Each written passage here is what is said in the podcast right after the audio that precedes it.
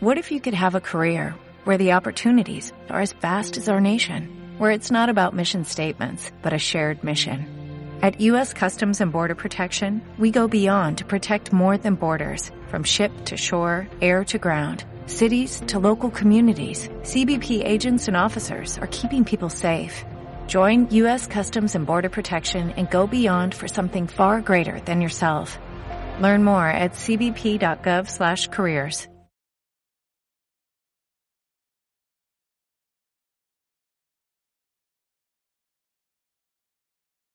Estaba deseando que viniera usted por acá. Señorito, a decirle una cosa un tanto delicada. El programa a ninguna parte. ¡Que empieza!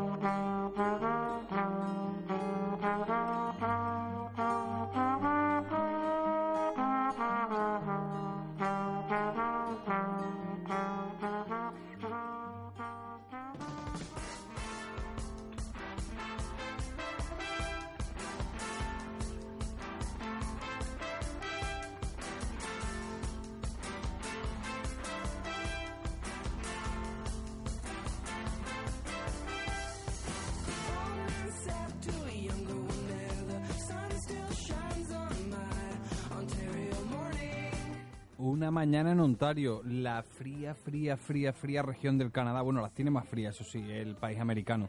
Nos hubiese gustado ir a alguna de las ciudades de Ontario. a, bueno, por ejemplo, Toronto no está mal y ya sabéis que tiene un montón de chistes malos al respecto, pero nos hubiese gustado, digo, para inspirarnos un poco, para encontrar el punto de partida del podcast en ninguna parte.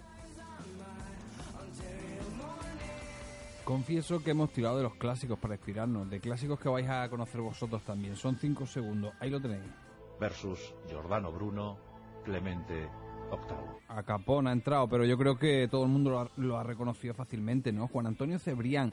Se trata de un versus de la historia en el que Giordano Bruno se enfrenta al Papa Clemente VIII. Son casi siete minutos en los que Juan Antonio, eh, bueno, pues expone quién es Giordano Bruno, por qué es tan importante y los rasgos principales de su vida. Nos parece un buen punto de partida Giordano Bruno. En el audio, que por cierto tenéis eh, en la dirección, el link en, el, nuestro blog, eh, en el audio que dura como 7 minutos se habla más bien poco de Clemente VIII.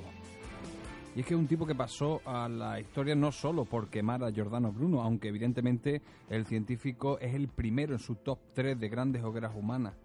Eh, la verdad es que pasó a eso a la historia, pero es un tipo que tiene mucho más. Vamos a intentar ver de dónde viene, por qué, quién es este tipo que le metió fuego, eh, literalmente. Aunque él, a Giordano Bruno, aunque él lo que mandó fue que se le matara sin derramamiento de sangre, ya saben. Un eufemismo maravilloso.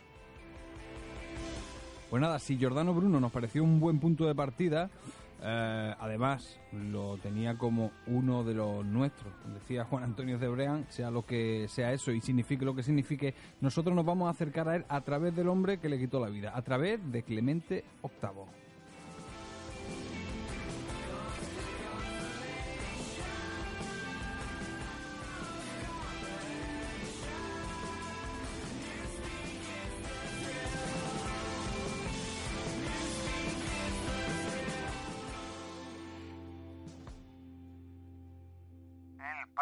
Programa a ninguna parte.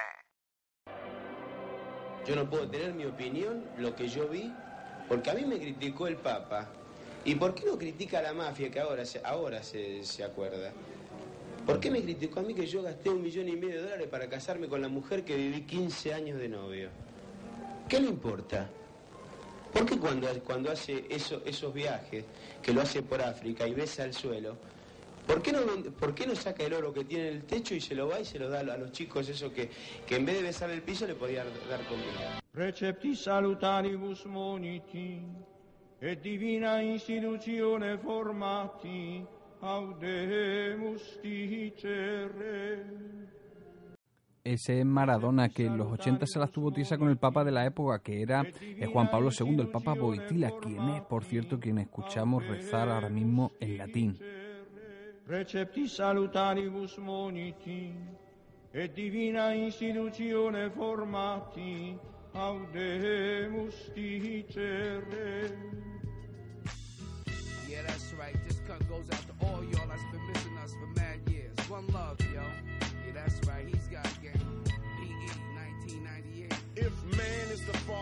Las refriegas entre Maradona y el Papa no pasaban de servir para rellenar revistas y para que el futbolista latizase al Vaticano cada vez que le preguntaban en público, que por cierto eran bastantes veces, allá por finales de los 80 y principios de los 90.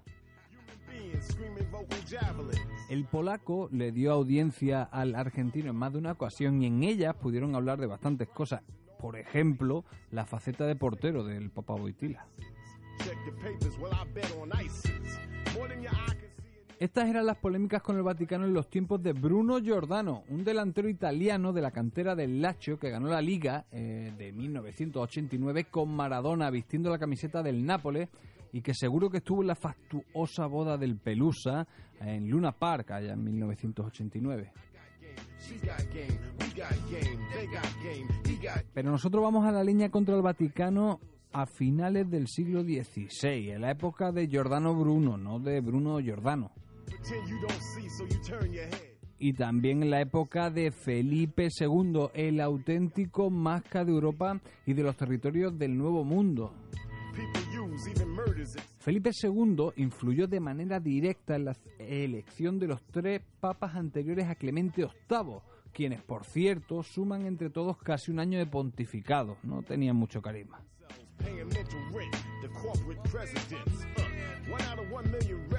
Fueron Urbanos VII, de nombre Gian Battista Castaña, que murió de malaria a los 13 días de ser papa. Después eh, vino Gregorio XIV. Él estuvo 10 meses y 10 días al mando de la iglesia antes de morirse, presumiblemente también de malaria.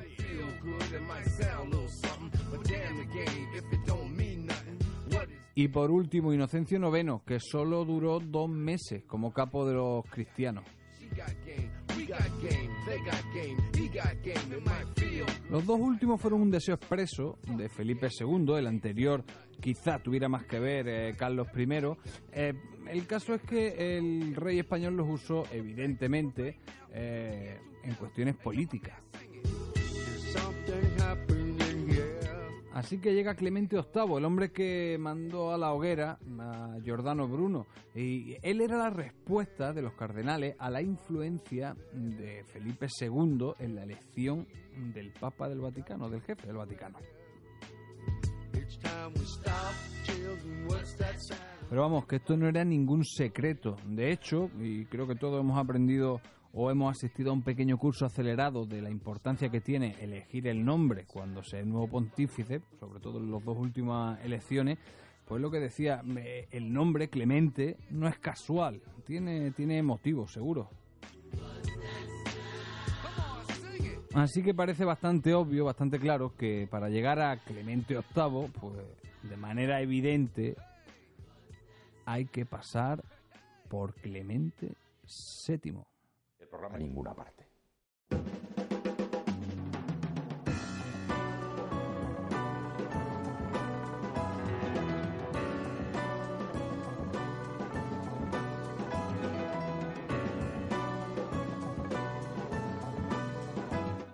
Julio de Medici, ese era el nombre de Clemente VII. Solo hay que retroceder 60 años y 11 papados hasta llegar a él hijo natural del famoso Julio de Medici y de una mujer que no tenía marido y que reza como hija de Antonio, de Fioretta, es decir, era un bastardo al que la familia dedicó para hacer carrera en la iglesia. Le fue bastante bien, hay que reconocerlo, lo criaron como uno más de la familia Medici y en cuanto llegó a ser papa empezó a mirar por los intereses de su familia. Lo primero que hizo, o lo más sonado que hizo en cuanto llegó, fue aliarse con el rey francés Francisco I, Francisco I acababa de perder la batalla de Pavía, se había llevado una buena paliza y terminó de perder el poder que tenía y sus posesiones gracias a su alianza con Clemente VII. Carlos I consiguió vencerles, consiguió tomar Milán, se hizo fuerte en el norte de Italia y nada, pues se dedicó a cobrar lo que era suyo, lo que había ganado en la guerra. En este caso dejó a sus soldados, que fueran sus soldados los que tomaran la parte del botín que les correspondía. Hubo ciudades como Florencia que aprovecharon, pagaron la parte del botín que, necesitaban, evitaron que la ciudad fuese saqueada y aprovecharon además para librarse de los Medici que habían mandado en la ciudad durante los últimos años. Así que Clemente VII vio como su familia perdía su territorio más preciado y además cómo acampaba el ejército de Carlos I a las puertas de Roma.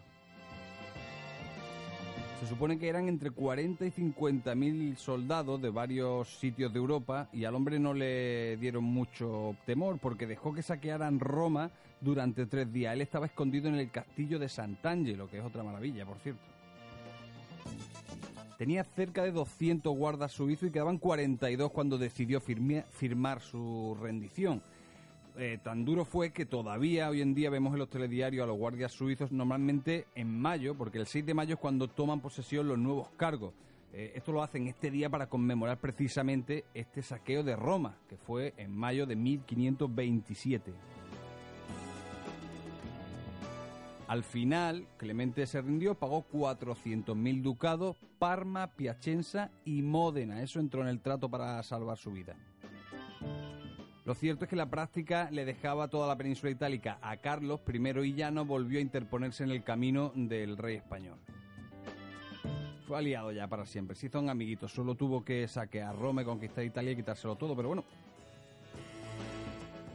Un ejemplo de que ya no se puso en contra fue, por ejemplo, cuando Enrique VIII eh, solicitó casarse con Ana Bolena. Él dijo que no, que la boda única, boda verdadera, era con Catalina de Aragón, que era la tía de Carlos I y que luego fue la madre de María Tudor. Esto le costó el anglicanismo. El programa. El programa. El programa. El programa. A ninguna parte.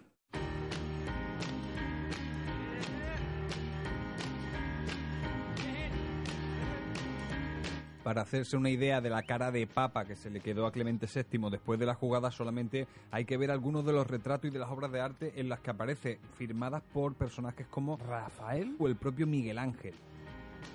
Por cierto, para ver esta y otras obras de arte, más viajes, más libros, más películas, más contenido extra de las cosas de las que versa el programa, está la sección de nuestra página web que se llama El Lago.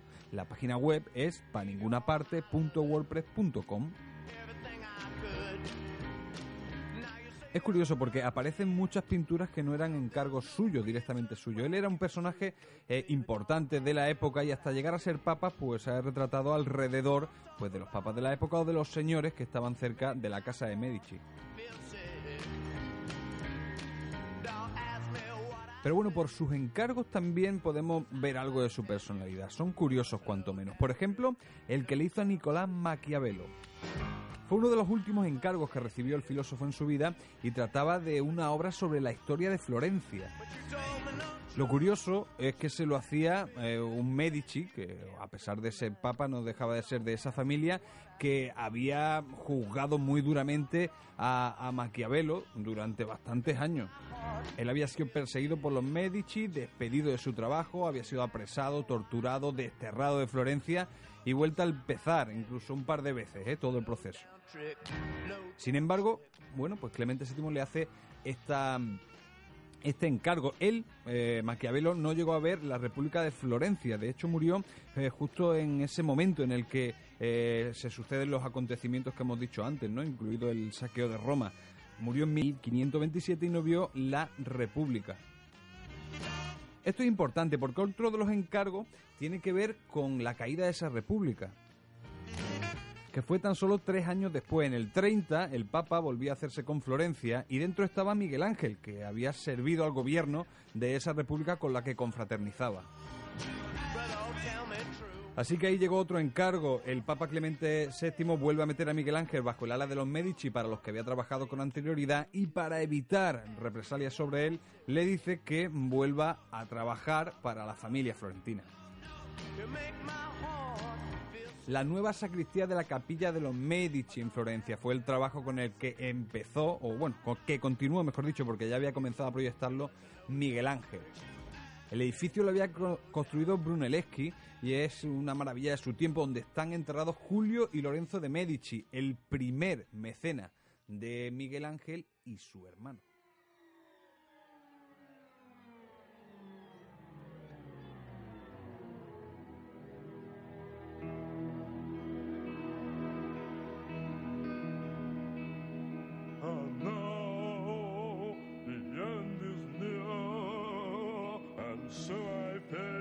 De esta manera, pues Clemente VII se aseguraba que uno de los mejores artistas de la época volvía a trabajar para él. Era su manera de empezar a comprar el futuro, de comprar la eternidad.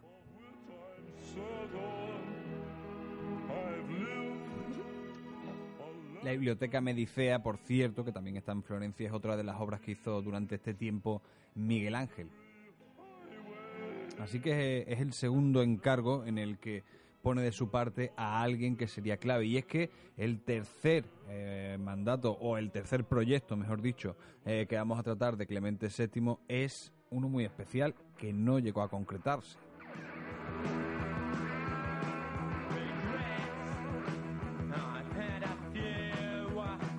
tan especial como que le encargó a Miguel Ángel que pintara la pared trasera del de la capilla Sistina. El Papa quería dejar su huella en una obra tan importante. Al fin y al cabo, eh, con que a Miguel Ángel le saliese algo parecido a la bóveda de la capilla Sistina que ya había pintado unos años antes, sería algo histórico, eh, legendario, memorable. Vamos.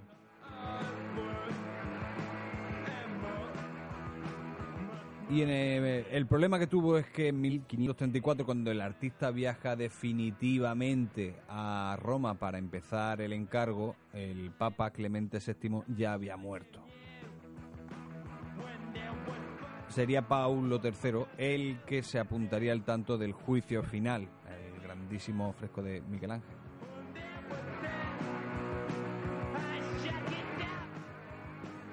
En cualquier caso, Clemente VII no sería el único ¿eh? que, en el que influiría o en el que podemos encontrar eh, algún tipo de influencia en el nombre de Clemente VIII. Y es que hay un tipo que era el antipapa, antipapa no oficial. Y no estamos hablando del Papa Clemente de Palmar de Troya, nada de eso.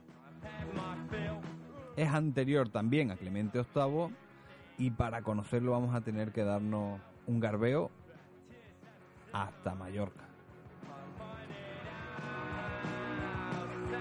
Tic tac. Programa. Tic tac. Programa. Tic tac. Programa. A ninguna parte.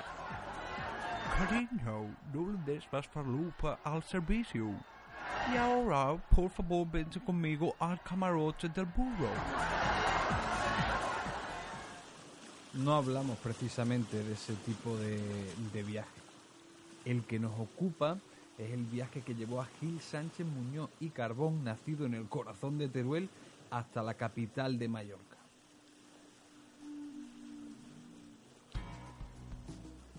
Él no lo sabía, pero aún le quedaban 15 años de vida cuando llegó a la isla. 15 años en los que él sería el obispo de la diócesis de Mallorca. Él, el último reducto de los papas de Aviñón, Clemente VIII, el antipapa,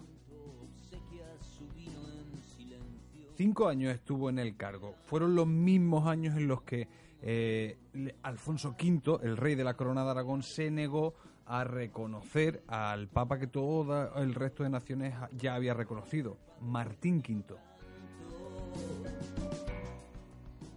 Tardó un lustro en conseguir lo que quería de, ese papa, que no eran otra cosa que influencia y posesiones en Italia. Alfonso de Borja, Borgia, si lo dicen ustedes en, italiano, y además si decimos Borgia seguro que se nos va la cabeza rápidamente a una familia. Sí, este también era Borgia y también fue papa después. Pues decía que Alfonso de Borja fue el que negoció entre Martín V y Alfonso V. Así que en el verano del 29 se, se, acabó el reinado, entre comillas, o el pontificado, mejor dicho, entre comillas, de Clemente VIII.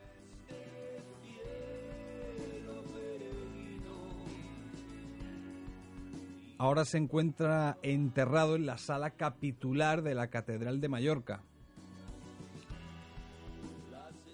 El otro, Clemente VIII, uno de los tres antipapas no reconocidos oficialmente por la Iglesia, pero sí por la historia. La Iglesia, por cierto, reconoce algo así como 30 antipapas. Pero en fin, ya es hora de que volvamos al Clemente VIII que nos ocupa, el que ordenó quemar a Giordano Bruno. El programa a ninguna parte.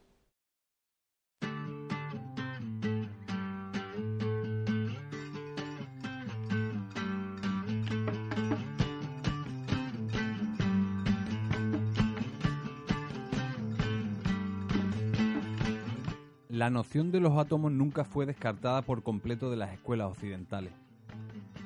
Entre los atomistas más destacados en los inicios de la ciencia moderna figuran el filósofo italiano Giordano Bruno y el filósofo francés Pierre Gassendi.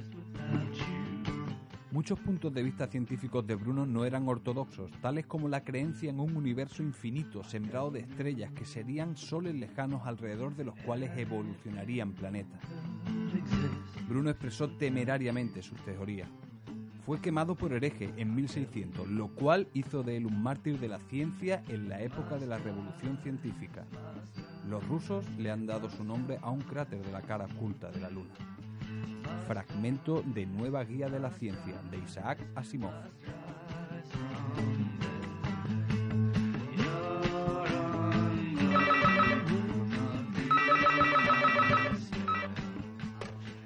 Hay que tener cuidado con el vino. Ya estamos arriba, eso es. Venga, sí. Sigue. Ánimo, ya estamos llegando. Don Giovanni, don Giovanni. Hoy también se ha emborrachado, pero más que nunca. Es vergonzoso. Toda la noche por ahí, en los salones. ¿Crees que estás en una fonda? Encima regresas al alba borracho y como si estuvieras en tu casa. Pero tú qué te has creído? Supongo que te habrás divertido en casa de Morosini, ¿no? ¡Sí!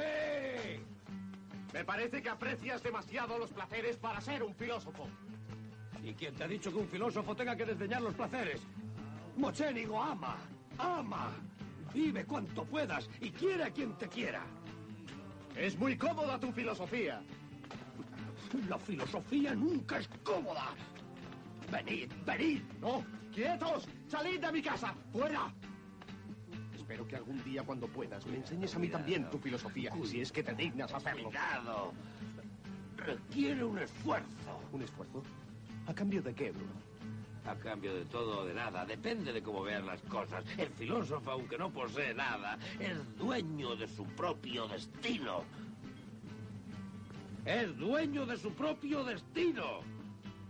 A mí me enseñaron que la virtud de la que hablas nace de la fe. Y no de la filosofía. Lo sé, Mochénigo, lo sé. Me sé de memoria las historias con las que os han machacado el cráneo desde la cuna a la escuela y luego en el púlpito. Sed pobres de espíritu, sed humildes de mente. Renunciad a la razón. Apaga esa luz cegadora de la inteligencia que te quema y te consume. Porque cuanto más sepas, más encaminarás tu destino a sufrir. Renuncia a tus sentidos. Sí, prisioneros de la Santa Fe. Vive en tu estado de borrego. Vivir así es vivir en la muerte. Hay momentos en que tus teorías me dan miedo. Piensa en el desorden que crecería en el mundo si todos, los siervos y los barqueros, como los que pretendías traerme a casa, los pobres, se acostumbraran a pensar como lo haces tú. Hay hombres que viven con holgura como tú y otros que no tienen tu misma suerte. Pero todos los hombres son iguales y todos tienen el mismo derecho a levantar la cabeza.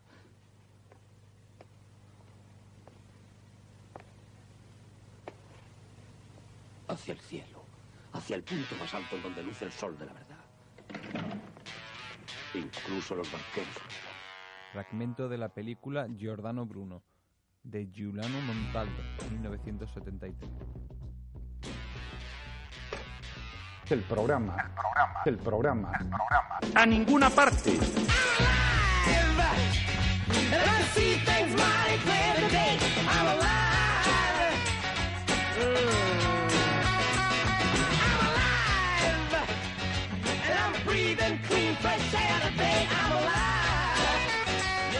Pero antes y después de que Giordano Bruno se convirtiese en mártir de la ciencia moderna, el Papa Clemente VIII había, había firmado sentencias de muerte contra gente que pasó a la historia precisamente por lo injustos que fueron los procesos contra ellos. Un año antes de que muriese Giordano Bruno, era ajusticiada Beatriz Cenci con solo 22 años. Y un año después, el molinero Domenico Escandela, conocido como Menocchio. Beatriz Cenci y Menocchio han pasado a la historia por lo injusto de los procesos contra ellos, pero vamos a centrarnos en el de Beatriz Cenci. que por cierto se extendió como la pólvora en la Europa romántica del siglo XIX gracias a un panfleto muy peculiar. La necesidad del ateísmo que apareció en la Universidad de Oxford en 1811. No, en este panfleto, en este panfleto no se habla de Beatriz Sensi. Eso sí, su autor, Percy Bysshe Shelley, fue el que extendió el drama de los Cenci por esa Europa romántica. Pero vámonos hasta las Islas Británicas, hasta Oxford, hasta 1811.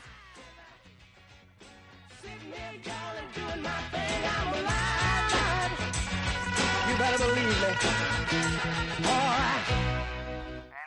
programa Ninguna Parte.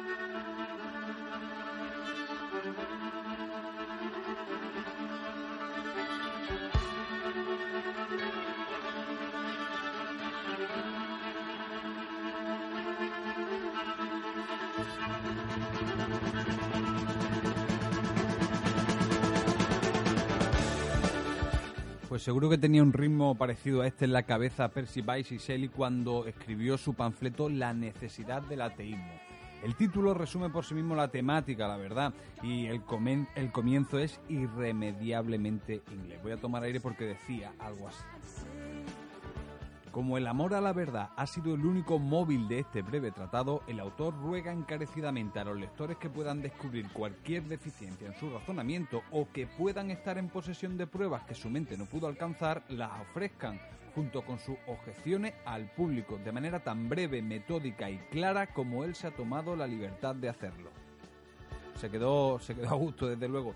Aunque tuvo repercusión para el contexto y la época en la que vivían, él y su compañero de autoría fueron expulsados de la Universidad de Oxford.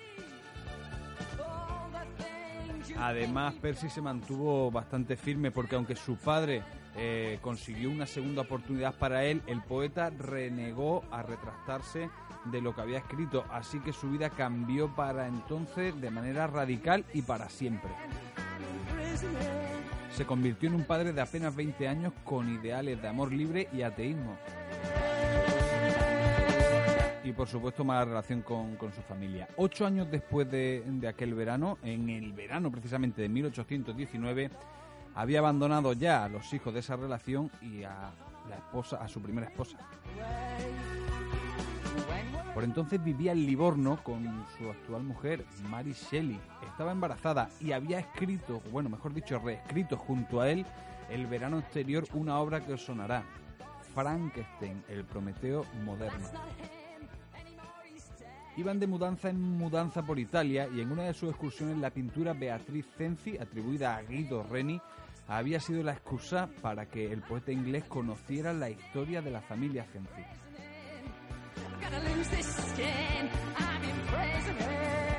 Gran parte de 1819 lo pasó escribiendo el drama teatral Los Cenci en Livorno, que por cierto todavía tenía la consideración de Puerto Franco que Fernando de Medici le había otorgado en los tiempos en los que la propia Beatriz Cenci estaba viva. La historia no solo fue irresistible para los amigos de Shelley como Lord Byron, eh, también otros autores como Stendhal, Alejandro Dumas, Alfred Nobel o Alberto Moravia han tomado inspiración en ella eh, para, bueno, pues para realizar su obra. ¿no? Era una obra bien conocida en Italia, pero que digamos que se globalizó eh, en el siglo XIX. La verdad es que es normal, la historia lo tiene todo, lo tiene todo para los cerebros y la manera de pensar de los románticos de- y, de este grupo concreto de románticos y para, pues para arte en general, ¿no? no solo para ellos. Es un drama en el que solo queda vivo un tierno niño y en el que se matan de manera cruenta a una joven, su madrastra y su hermano, acusados a su vez de matar al indeseable y rico eh, padre de la familia que abusaba de ellos. Ajusticiados fueron, por cierto, y expoliados para que el botín se lo quedase Clemente VIII. Pero para llegar a Beatriz Cenci nece- necesitaríamos algo eh, más... Sí, mira, algo más íntimo, más tranquilo. El programa ninguna parte.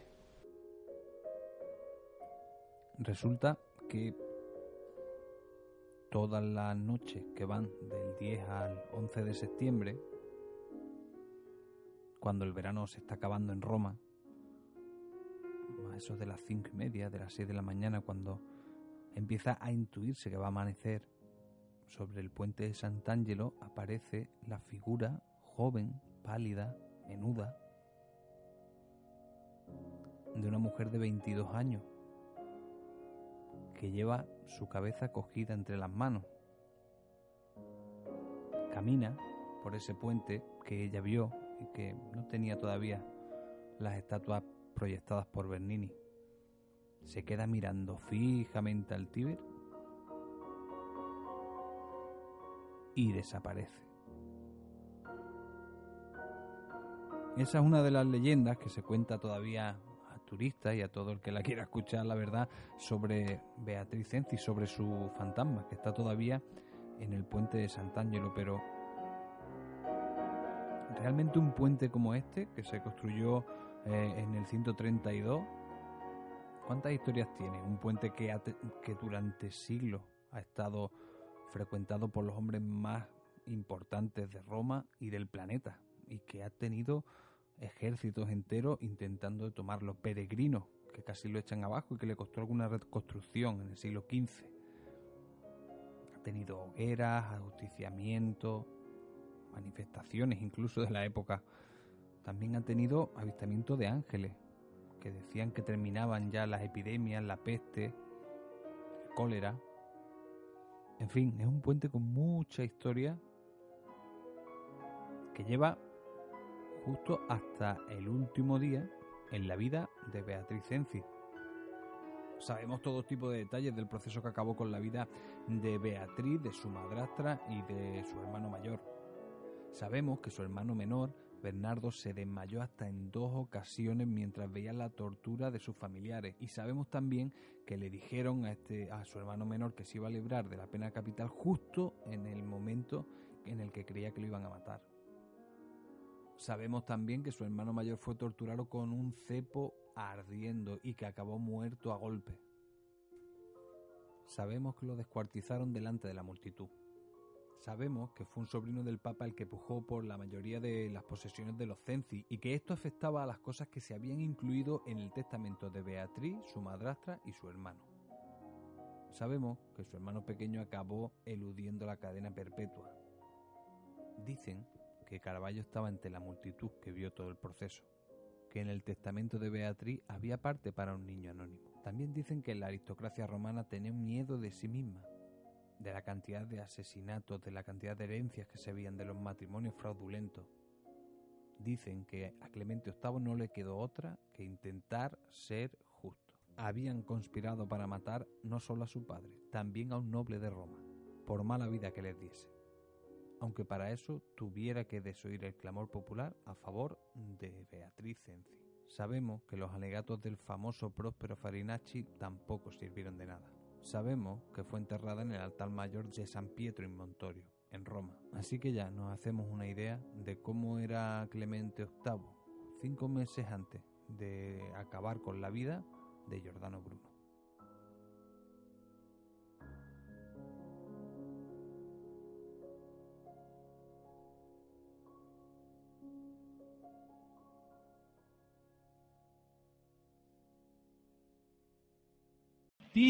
Tic-tac. Programa. Tic-tac. Programa. Tic-tac. Programa. A ninguna parte. Esto que suena es la piedra de un molino trabajando, moliendo. Si nos asomamos al ventanuco de piedra, podemos escuchar a la noria movida por el agua. Es un sonido acompasado y muy familiar para el molinero Domenico Escandela, conocido como Menocchio, que ese día en el que ejecutaron a Beatriz Cenci, ese 11 de septiembre de 1599, mientras también se llevaba a cabo el proceso contra Giordano Bruno en Roma, él estaba en la cárcel. Ya le habían confiscado todos sus libros y escritos y estaba esperando a que llegase la respuesta a su último recurso se encontraban las dependencias de la Inquisición para la región de Friuli y el mando local del organismo había escrito a Roma preguntando por el caso de Menocchio. No habría misericordia tampoco para él, y hasta el propio Clemente VIII, de manera personal, ordenó su muerte. El molinero murió como predijo.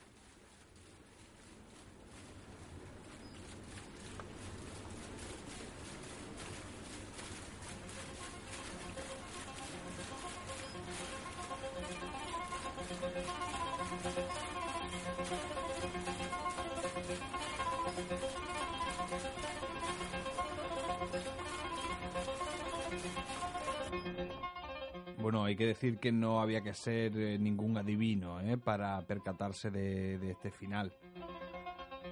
Hay un testigo en el último proceso inquisitorio contra Menocchio que dice que el eh, molinero le, bueno, le refirió algo parecido a que asumía que terminaría costándole la vida a todas sus creencias.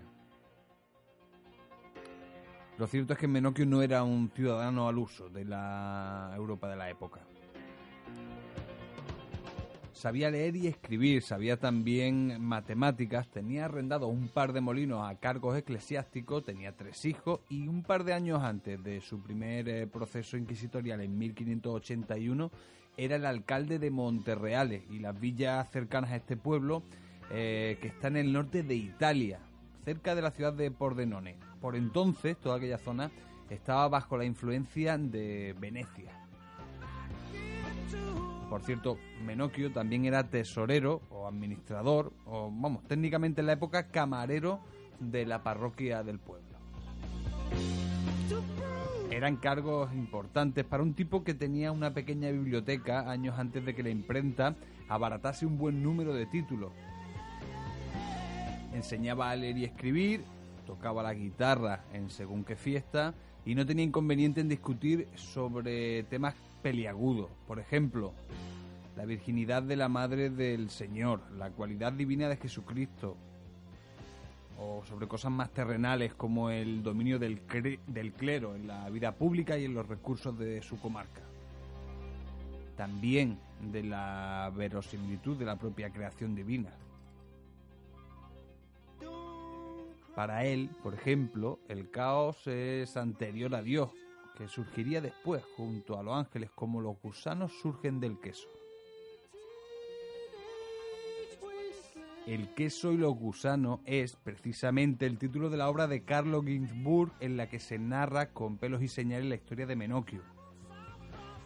Recomendable. En la web os hemos puesto donde podéis conseguirlo cómo podéis eh, ver más sobre esta obra porque está bastante bien.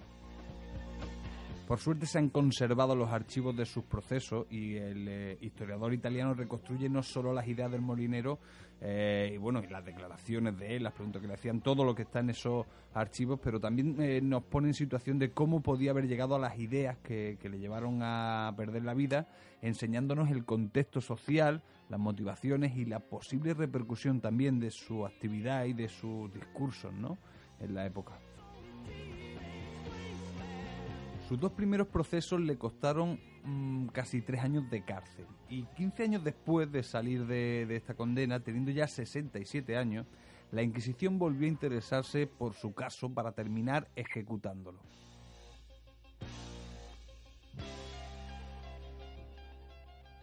El encargado de la región del Friuli, de, bueno, de lo que eran las dependencias inquisitoriales, eh, tuvo dudas. Llegó a, pedir o a preguntar qué hacía con, con Menocchio. Las respuestas fueron abrumadoras, ¿eh? de cargos intermedios e importantes de la Iglesia, incluido el mismísimo Papa Clemente VIII. Pero ¿qué le pasó? ¿no? A un hombre que parecía que se había reformado, que había aprendido lo que tenía que decir y lo que no después de sus primeros procesos, ¿cómo llegó al final pagando con su vida?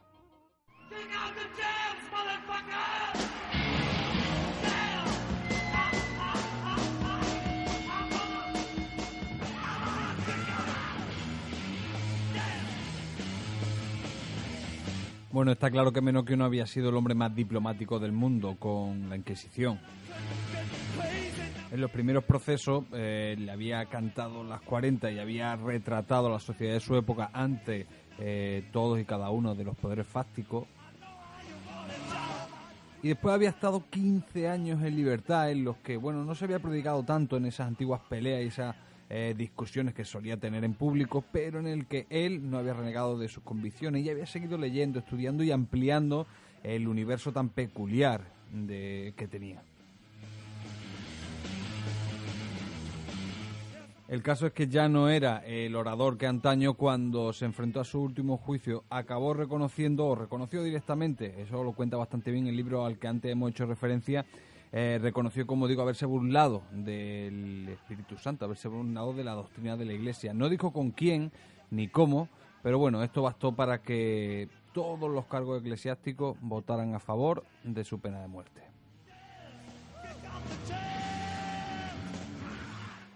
Menocchio, junto con Beatriz Cenci y con Giordano Bruno, como os dije antes, en 12 meses, menos de 12 meses de, duración, fueron eh, los tres ordenados a ejecutar por motivos distintos eh, por el Papa Clemente VIII. Con esto y con este gran tema, llegamos al final del primer programa. Y diréis, bueno, el final, ¿cuándo viene Giordano Bruno? Evidentemente hemos llegado hasta él. Pero serán otros programas cuando desvelemos, cuando nos metamos de lleno en la vida de Giordano Bruno. Ha sido un placer. No olvidéis daros una vuelta, un garbeo por nuestra página web paningunaparte.com. Nos vemos en el próximo programa. Mucho amor.